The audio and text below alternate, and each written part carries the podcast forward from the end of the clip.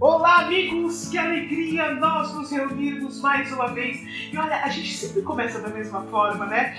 E aí, quem está em casa já pensa: nossa, parece quase uma frase decorada, mas eu exprimo aqui a alegria que vem do nosso coração, do coração dos voluntários da SEMA e não tenham dúvida, do coração da equipe espiritual da SEMA quando nós dizemos que alegria!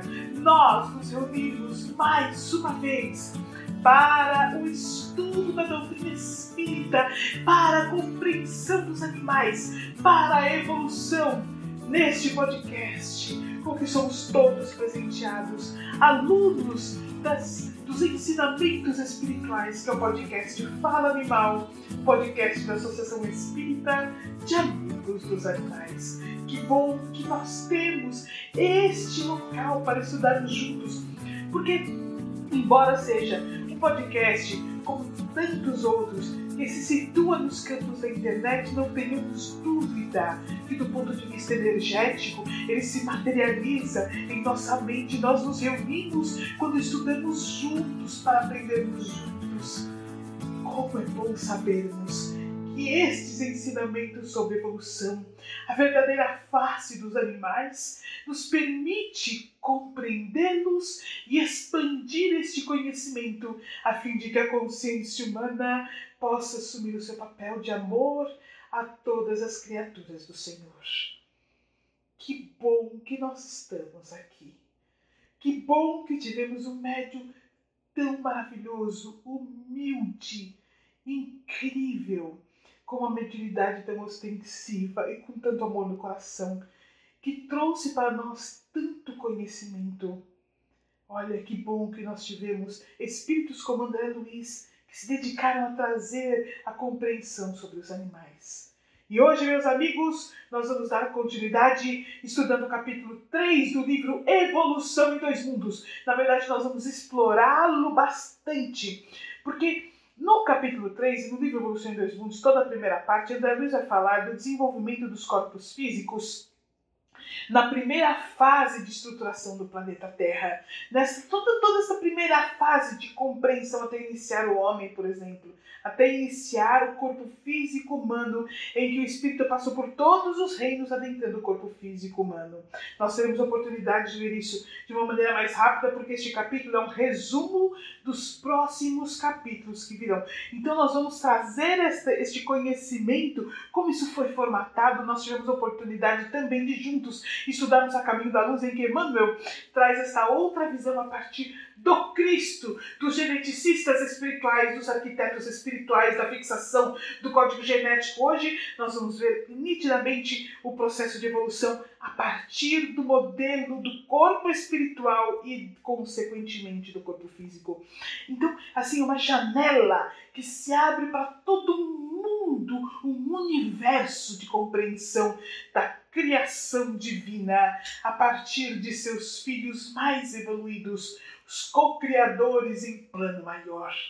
Puxa, que oportunidade incrível de aprendermos. Então, nós vamos primeiro iniciar a leitura do capítulo 3, depois, nós vamos dar uma sapiada sobre os dinossauros, que é tão importante nós fazermos. Existe assim, tanto, tantas teorias acerca dos dinossauros, por que eles existiram, o que ocorreu, e nós temos oportunidade aqui de, com a doutrina espírita, trazer as verdadeiras respostas acerca desta, desta situação dos dinossauros. Vamos começar com o livro Evolução em Dois Mundos e em seguida nós adentramos a questão dos dinossauros e trazemos a doutrina espírita tão esclarecedora, caminhos tão importantes. E olha, puxa, nós estamos vivendo momentos muitas vezes difíceis no planeta não nos esqueçamos jamais que a vida abundante e eterna apenas progride constantemente. Não nos esqueçamos jamais que o tempo nada significa para a evolução do espírito e que nós evoluímos desencarnando e reencarnando, expandindo a consciência rumo ao arcanjo.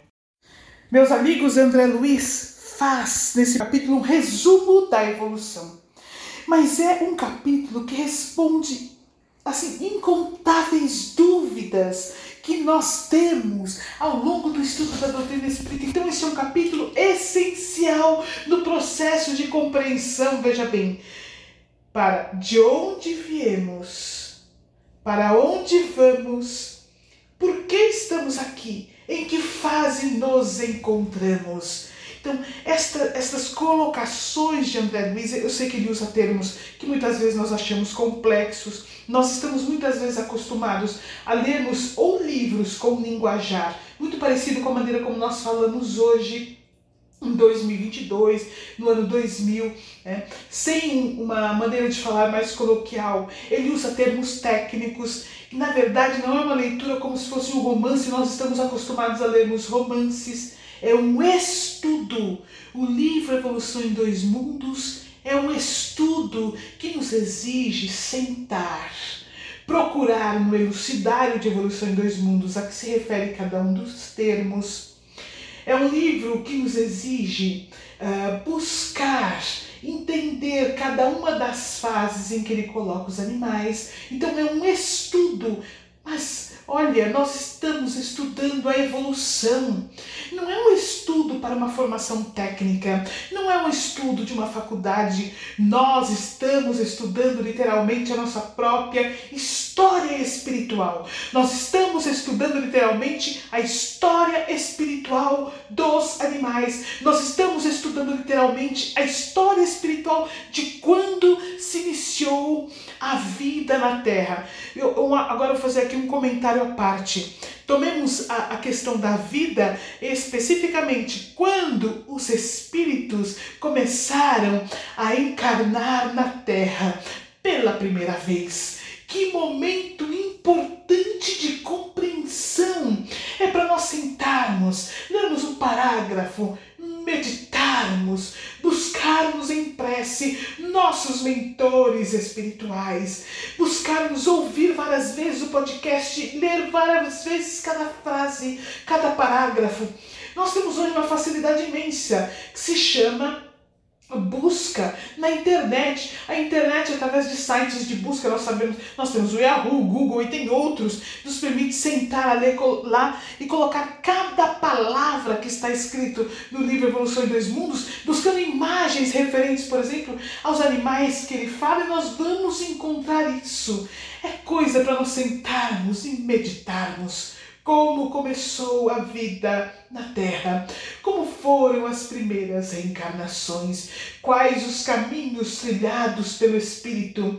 Que pontos importantes André Luiz coloca neste capítulo? São ressalvas que nós precisamos observar e que nos permitirão abrir a mente para novos estudos que virão.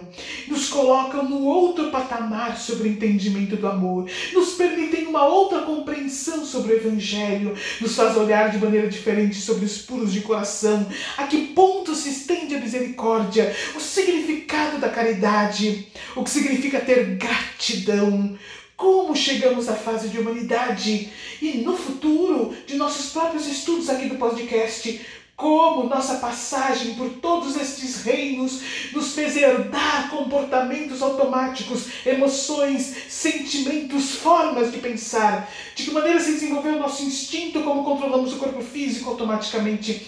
Olha quantas perguntas, é claro, que nós não vamos responder todas hoje, mas nós vamos abrir a porta para a alfabetização da evolução, para a alfabetização do amor, para a alfabetização da compreensão dos pilares da formação de nossa personalidade. Então é um estudo muito, muito importante. Que alegria fazermos juntos este estudo. Eu vou trazer antes a questão 23 do livro dos Espíritos, em que Kardec pergunta para o Espírito de verdade o que é espírito. E ele responde: o princípio inteligente do universo. Então vamos repetir, olha, Kardec, Livro dos Espíritos, questão 23, o que é espírito? Resposta do espírito de verdade o princípio inteligente do universo. Então, espírito e princípio inteligente são sinônimos.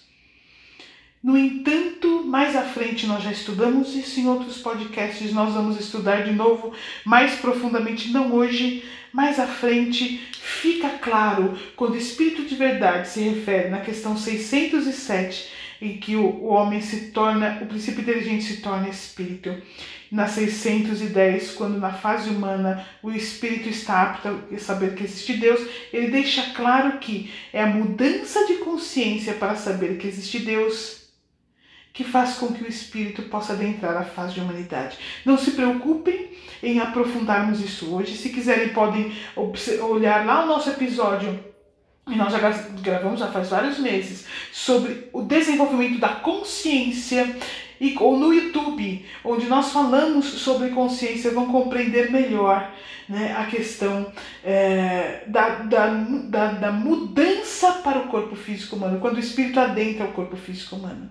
No entanto, que fique claro para nós: a diferenciação é apenas a consciência, o espírito sempre individual, começa no momento mais simples André Luiz fala aqui que as mônadas celestes são magnetizadas com os valores primordiais. Essa é a primeira ressalva que nós precisamos ter. Olha só, quando ele fala lá, trabalhadas no transcurso de milênios, pelos operários espirituais que lhes magnetizam os valores, permutando-os entre si sob a ação do calor interno e do frio exterior.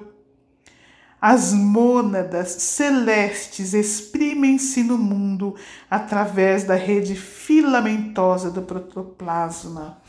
Então, Olha que coisa importante. Ele começa no capítulo, conforme nós podemos ouvir, falando sobre a formação do planeta e sobre o protoplasma. Nós tivemos a oportunidade de estudar isso vários episódios, agora recentes, sobre a formação do planeta. Mas ele fala sobre os valores. Que valores são estes? Os valores do amor. São os valores do Evangelho, são as leis divinas Olha, para ficar claro, é o reino dos céus que é magnetizado nas mônadas celestes, no espírito ali que está iniciando o seu processo. Durante milênios, gravados no inconsciente profundo, para aos poucos poderem ser acessados pelo espírito ao longo do processo de evolução, primordialmente quando ele adentra a fase humana. Então, quando Jesus nos diz buscai primeiro o reino dos céus e todas as outras coisas vos serão acrescentadas, nós podemos entender que o reino dos céus está magnetizado dentro de nós. É o nosso eu crístico latente a ser desenvolvido. E foi magnetizado logo no início do processo de evolução, na fase de mônadas celestes coisa linda para nós observarmos e aprendermos.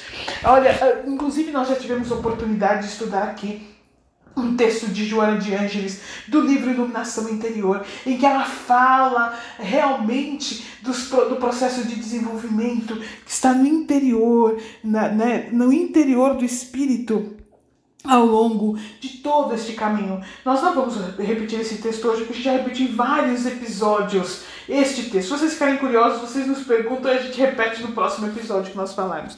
Mas esta é a primeira coisa importante para que nós possamos ressaltar desse texto maravilhoso de André Luiz. E ele vai fazendo este caminho ao longo é, do processo, do, do, do, do, da descrição do texto, e o título é Primórdios da Vida, né? E ele vai contando do nascimento no reino vegetal. Quando ele fala do nascimento do reino vegetal, ele primeiro começa numa fase anterior a isso, os vírus. E ele destaca uma coisa muito importante nós teremos oportunidade de estudar aqui o desenvolvimento do instinto, nós vamos explorar bastante isso ao longo do livro Evolução em Dois Mundos. Então, hoje nós não vamos, assim, uh, nos aprofundar na questão do desenvolvimento do instinto, mas ele fala, ele fala uma frase que vale a pena ficar marcada em nossa mente. Olha lá, segundo ponto importante: aparecem os vírus e com eles surge o campo primacial da existência, formado por nucleoproteínas e globulinas. Então ele traz assim, olha, as proteínas, as globulinas como ponto primordial da formação de todos os modelos físicos. todos os modelos físicos desenvolvidos para o espírito de acordo com o estágio da consciência. Olha que importante. Que coisa importante para nós gravarmos. Isso vai ser importante ao longo do estudo do livro Evolução em Dois Mundos. Então, olha, a primeira coisa, nas mônadas celestes foram magnetizados os valores. Nas mônadas celestes foi magnetizado ao longo de milênios todo o conhecimento que ficará latente, o reino dos céus no íntimo de cada espírito. Quando o espírito adentra a fase do corpo físico de vírus, ele passa a ter, a ter acesso ao ponto primordial, ao, ao elemento, aos elementos primordiais que vão compor todos os modelos físicos ao longo do processo de evolução. Proteínas. Outra coisa que André Luiz nos fala. E ele traz uma, um terceiro ponto que é importante que nós tenhamos ressaltado na nossa mente. Olha lá.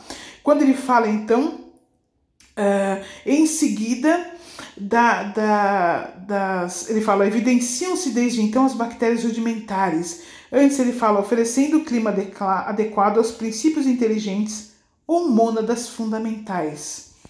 Outra coisa importante, princípio inteligente ou mônadas fundamentais. Então, muitas vezes as pessoas nos perguntam, ah, mas a mônada celeste é a mesma coisa que princípio inteligente, é a mesma coisa que espírito. Eu sei que eu já repeti, mas para esclarecer, porque isso são dúvidas muito frequentes dentro da doutrina espírita, em que nos procuram, dúvidas que nós já tivemos, mas que André Luiz esclarece. Vou repetir, questão 23 do Livro dos Espíritos. O que é espírito? O princípio inteligente do universo. Princípio inteligente e espírito são sinônimos, portanto, conforme nos orienta o Espírito de Verdade na questão 23 do Livro dos Espíritos. Nesta colocação que ele fala aqui, ele nos coloca o seguinte: olha,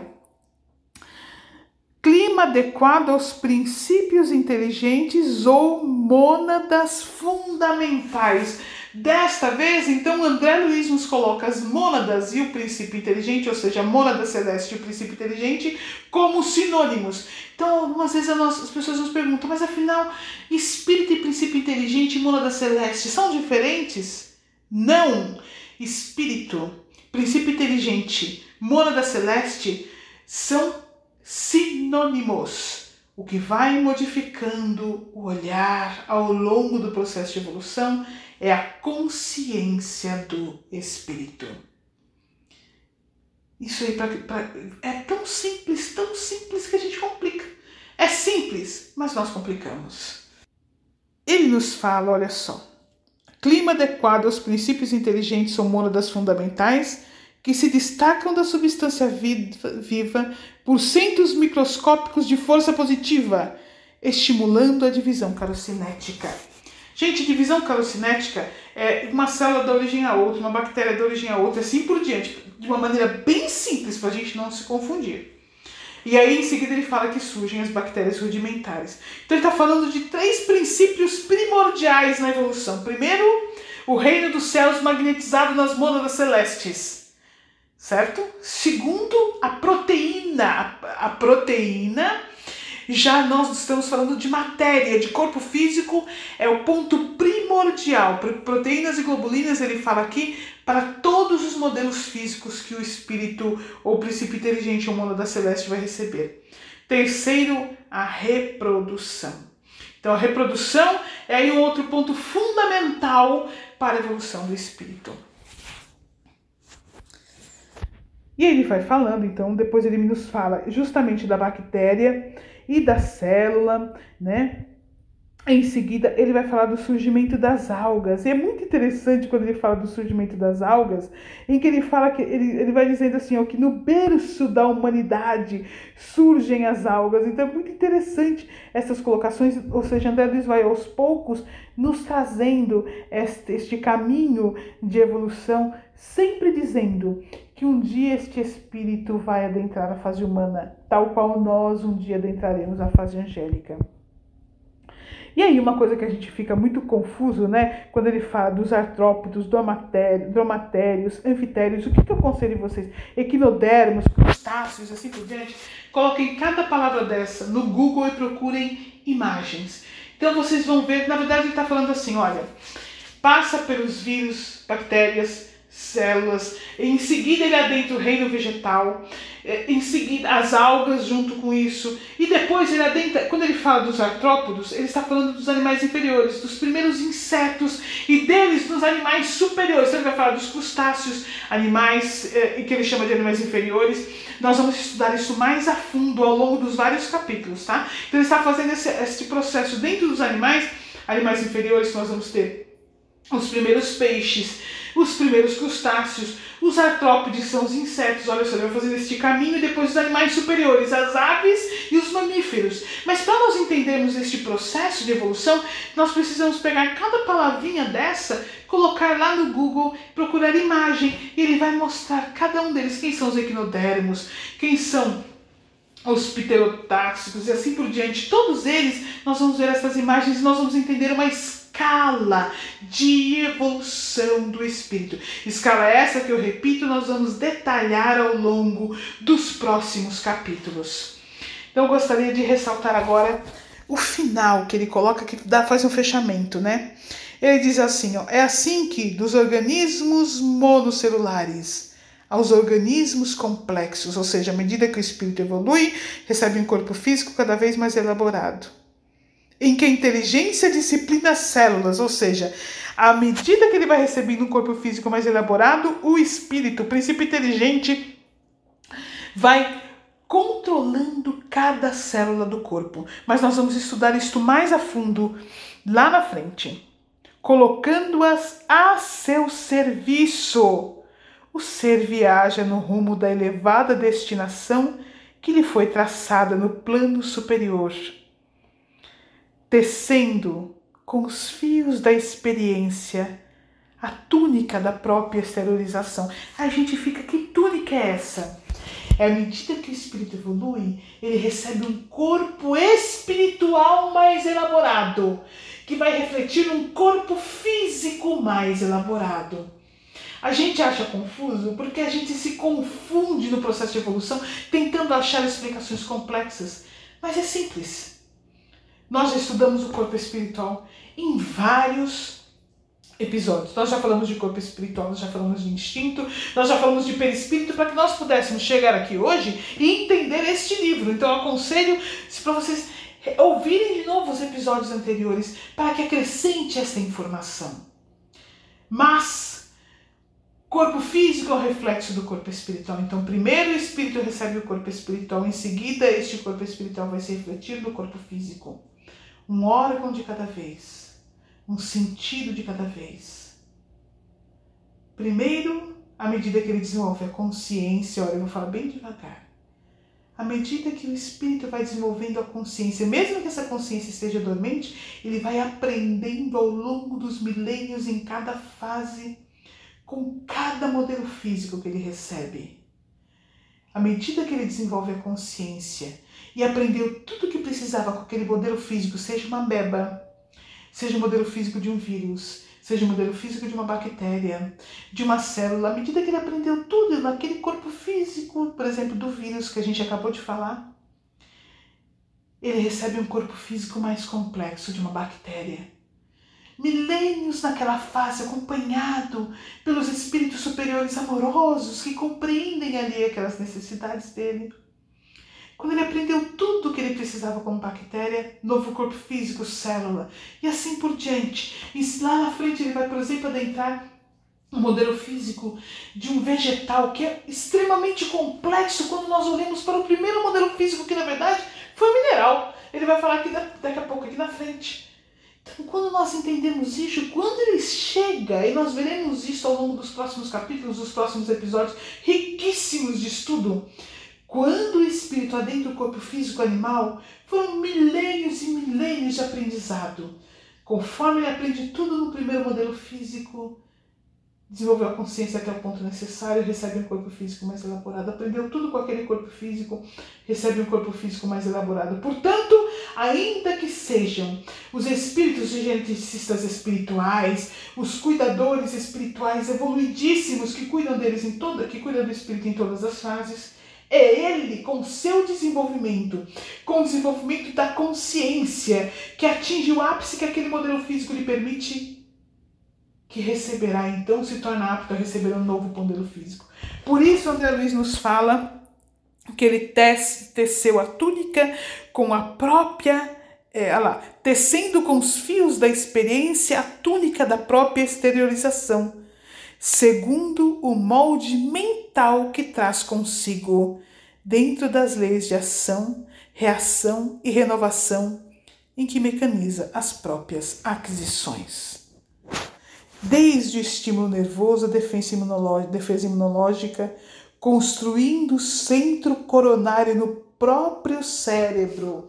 É o primeiro centro de força formado, é o coronário, ou chakra, é o centro vital. Mas nós vamos ter oportunidade de estudar isso mais para frente. Mas só para ficar essas informações vão sendo gravadas. Que coisa linda que é a criação divina, né?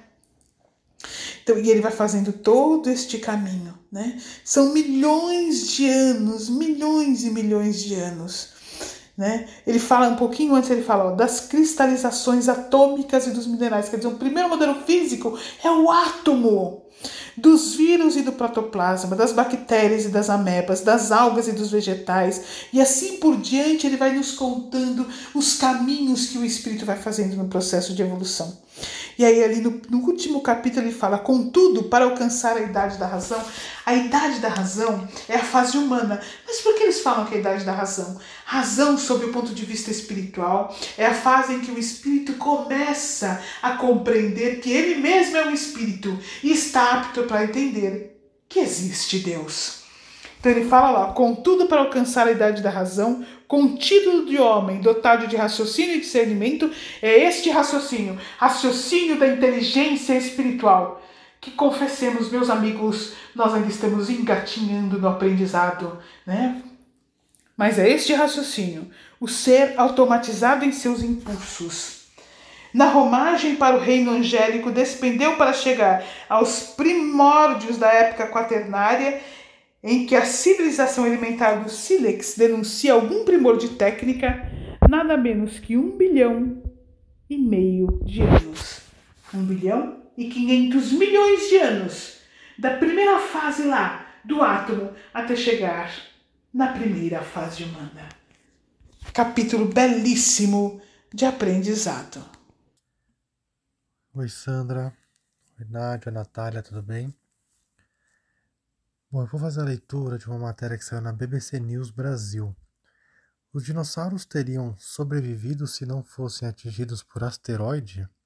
Cerca de 66 milhões de anos atrás, na península de Yucatán, no México, um asteroide de 12 quilômetros de largura caiu na Terra.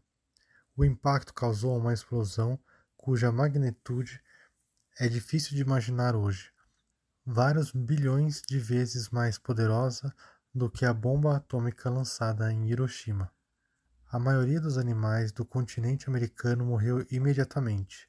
O impacto também desencadeou tsunamis em todo o mundo. Toneladas e toneladas de poeira foram ejetadas na atmosfera, mergulhando o planeta na escuridão. Este, aspas, inverno nuclear, aspas, causou a extinção de muitas espécies de plantas e animais, entre eles o mais emblemático, os dinossauros. Mas como os dinossauros estavam se saindo antes desse cataclismo? Essa é a pergunta que tentamos responder em nosso novo estudo, cujos resultados acabam de ser publicados na revista científica Nature Communications estávamos interessados em seis famílias de dinossauros, as mais representativas e diversificadas dos 40 milhões de anos que antecederam a chegada do asteroide. Três dessas famílias eram carnívoras: os Tyrannosauridae, os Dromaeosauridae, incluindo o Velociraptor, que ficou famoso depois do filme Jurassic Park, e os Troodontidae, pequenos dinossauros semelhantes a pássaros.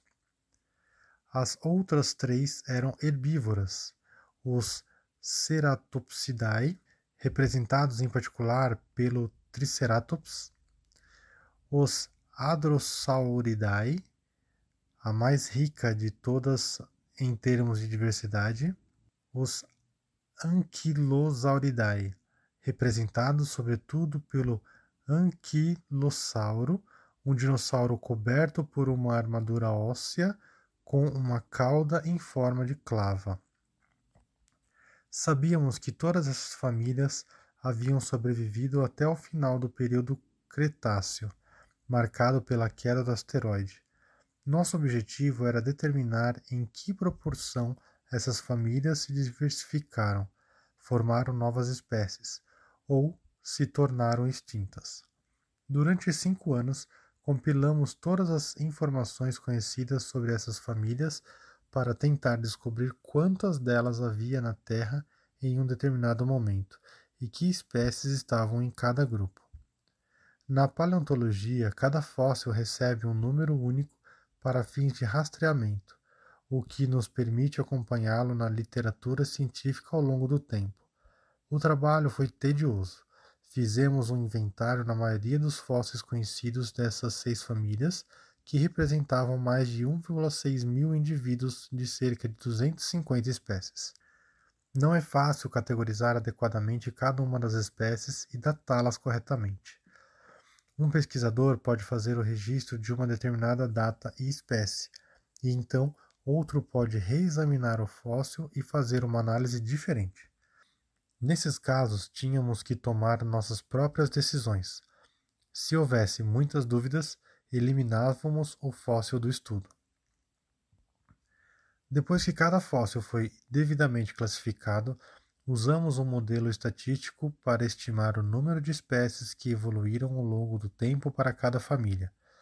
Conseguimos assim rastrear as espécies que apareceram e desapareceram entre 160 e 66 milhões de anos atrás e estimar novamente para cada família as taxas de especiação, a evolução de novas espécies e extinção ao longo do tempo. Para estimar essas taxas, tivemos que levar em consideração vários fatores de confusão. O registro fóssil é tendencioso, é desigual no tempo e no espaço, e alguns tipos de dinossauros simplesmente não fossilizam tão bem quanto outros. Esse é um problema bem conhecido na paleontologia ao estimar a dinâmica da diversidade do passado. Modelos sofisticados podem contabilizar a preservação desigual ao longo do tempo e entre as espécies. Ao fazer isso, o registro fóssil se torna mais confiável para estimar o número de espécies em determinado momento. Mas é importante ter cautela, porque estamos falando de estimativas e essas estimativas podem mudar se encontrarmos mais fósseis, por exemplo, ou novos modelos analíticos. Um declínio acentuado. Nossos resultados mostram que o número de espécies estava em declínio acentuado desde 10 milhões de anos antes da queda do asteroide até os dinossauros serem extintos. Esse declínio é particularmente interessante porque é mundial e afeta tanto os grupos carnívoros, como os tiranossauros, quanto herbívoros, como os triceratops. Algumas espécies diminuíram drasticamente, como os anquilossauros e ceratopsianos, e apenas uma família das seis, a Troodontidae, apresentou um declínio muito pequeno, que ocorreu nos últimos 5 milhões de anos de existência dos dinossauros. O que pode ter causado esse forte declínio? Uma teoria é a mudança climática, Naquela época, a Terra passou por um período de resfriamento global de 7 a 8 graus Celsius. Sabemos que os dinossauros precisam de um clima quente para que seu metabolismo funcione adequadamente. Como costumamos ouvir, eles não eram animais ectodérmicos, de sangue frio, como crocodilos ou lagartos, nem endotérmicos, de sangue quente, como mamíferos ou pássaros. Eles eram mesotérmicos, sistema metabólico entre répteis e mamíferos, e precisavam de um clima quente para manter sua temperatura e assim desempenhar funções biológicas básicas. Essa queda de temperatura deve ter tido um impacto muito forte sobre eles. Vale destacar que identificamos um declínio escalonado entre herbívoros e carnívoros. Os comedores de vegetais diminuíram ligeiramente antes dos comedores de carne. É provável que o declínio dos herbívoros tenha causado o declínio dos carnívoros. Isso é o que chamamos de extinção em cascata. O golpe de misericórdia. Os dinossauros teriam desaparecido independente da queda do asteroide? Uma grande questão permanece. O que teria acontecido se o asteroide não tivesse caído? Os dinossauros estariam extintos de qualquer maneira, devido ao declínio que já havia começado, ou eles poderiam ter se recuperado? É muito difícil dizer. Muitos paleontólogos acreditam que, se os dinossauros tivessem sobrevivido, os primatas e, consequentemente, os humanos nunca teriam aparecido na Terra. Um fato importante é que uma possível recuperação na diversidade pode ser muito heterogênea e condicionada ao grupo, de modo que alguns grupos teriam sobrevivido e outros não. Os hadrossauros, ou dinossauros, aspas, com bico de pato, aspas, por exemplo, mostraram alguma forma de resiliência ao declínio e poderiam ter se recuperado posteriormente. O que podemos dizer é que os ecossistemas do final do período Cretáceo estavam sob pressão significativa devido à deterioração climática e grandes mudanças na vegetação, e que o asteroide deu o golpe final. Este costuma ser o caso no desaparecimento das espécies. Primeiro, elas estão em declínio e sob pressão. Então, outro evento intervém e acaba com um grupo que poderia estar à beira da extinção de qualquer maneira. Fabien Condamine é pesquisador do CNRS em Filogenia e Evolução Molecular na Universidade de Montpellier, na França. Olá, Sandro, Nádia, oi, Tiago. Eu vou ler uma notícia da revista Veja. A primavera em que os dinossauros foram extintos. Estudo com fósseis preservados aponta a época do ano em que o meteorito se chocou contra a Terra – e dá pistas de como alguns seres escaparam da extinção. O período em que os dinossauros andavam livremente pela Terra acabou no auge da primavera, quando um meteorito se chocou contra o planeta no hemisfério norte, provocando uma onda de devastação e um inverno global. É o que diz um estudo que acaba de ser publicado na revista Nature. Para chegar a essa conclusão, um grupo composto por pesquisadores das universidades da Suécia, Amsterdã, Bruxelas, analisaram fósseis de peixes, remo e esturjões encontrados na região de Tanis, no estado norte-americano de Dakota do Norte. Quando o meteorito conhecido como Chicxulub se chocou contra a Terra, provocou ondas que mobilizaram enormes quantidades de sedimentos. Os peixes foram soterrados vivos menos de uma hora após o choque inicial, e esses resíduos preservaram seus corpos de maneira impressionante, incluindo tecidos moles. Usando raios-x de síncrotron, um tipo de acelerador de partículas, os especialistas puderam analisar o período em que eles viviam no momento do impacto. Abre aspas. Esses ossos registraram crescimento sazonal, muito parecido com as árvores, fecha aspas, afirmou Sophie, da Universidade de Uppsala. Por isso, conseguiram identificar a estação do ano em que o evento de extinção aconteceu. A partir desses dados, os pesquisadores esperam obter mais respostas sobre os motivos que causaram a morte de dinossauros, petsauros e a maioria dos répteis marítimos, mas preservaram outras formas de vida, como mamíferos, aves, crocodilos e tartarugas. Agora se sabe que a extinção começou durante a primavera no hemisfério norte, um período sensível para organismos do Cretáceo Superior, incluindo o início dos ciclos de reprodução.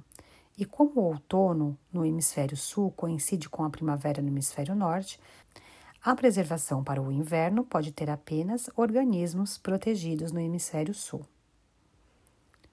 Como se a descoberta não fosse suficientemente surpreendente, há ainda uma polêmica acadêmica por trás da divulgação do estudo. As conclusões da equipe de pesquisadores são extremamente semelhantes aos achados de outro time, totalmente independente, que também escavou a região de Tanis. O estudo liderado pelo professor Robert de Palma, da Universidade de Manchester, no Reino Unido, foi divulgado originalmente em 2019. Um não cita o outro, e os pesquisadores deste novo trabalho afirmam que enviaram os resultados para revisão antes de, de Palma. O professor da instituição britânica afirma que está preparando outro artigo que deve incluir detalhes omitidos no estudo original e afirma que os diferentes trabalhos de equipes distintas são complementares e apenas reforçam a descoberta. Nós vimos aí duas notícias lidas pelo Tiago e pela Natália, nos falando sobre, na verdade, assim, uma grande dúvida dos cientistas da humanidade em geral. Por que os dinossauros desapareceram do planeta? Então, uh, as teorias, ah, porque caiu um asteroide, etc, etc, parecem coisas ao acaso, né? Nós estudamos agora há pouco uh, esse, uh, primeiro, esse capítulo 3 do livro Evolução de Mundos, que a gente vem, na verdade, já explorando há algum tempo. Tivemos a oportunidade de ver todo o trabalho detalhado no processo de evolução. E ali nós já notamos, como já sabemos com a doutrina espírita, que nada acontece ao acaso. Ou seja, há um planejamento sempre por trás. Tudo que nós estudamos ao longo dos episódios do, do, do Fala Animal, inclusive nos últimos podcasts, nós sabemos que há um planejamento, ao Cristo por trás de toda a organização evolutiva do planeta, há um estudo sempre planejado de como fazer o processo de desenvolvimento da consciência dos espíritos que aqui estão. Então não há um acaso nos processos que ocorrem. E sem dúvida alguma, com os dinossauros também não houve acaso. Nós vimos estudando agora a importância daquele modelo físico dos dinossauros no desenvolvimento dos espíritos em evolução na Terra. Então agora nós vamos estudar o livro A Caminho da Luz de Emmanuel, especificamente esta parte em que ele cita a questão dos dinossauros. Ele diz o seguinte, ó: é por isso que em todos os tempos a beleza, junto à ordem, constituiu um dos traços indeléveis de toda a criação. As formas de todos os reinos da natureza terrestre foram estudadas e previstas. Os fluidos da vida foram manipulados de modo a se adaptarem às condições físicas do planeta, ou seja, os modelos físicos também foram desenvolvidos de acordo com a condição do planeta Terra, quais modelos permitiriam que o espírito pudesse desenvolver a consciência e vivenciar os caminhos de que o clima da Terra oferecia, eh, as condições atmosféricas em geral, porque a Terra também estava e está em desenvolvimento, né?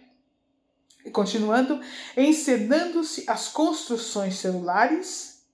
Segundo, as possibilidades do ambiente terrestre tudo obedecendo a um plano pré-estabelecido pela misericordiosa sabedoria do Cristo, consideradas as leis do princípio e do desenvolvimento geral.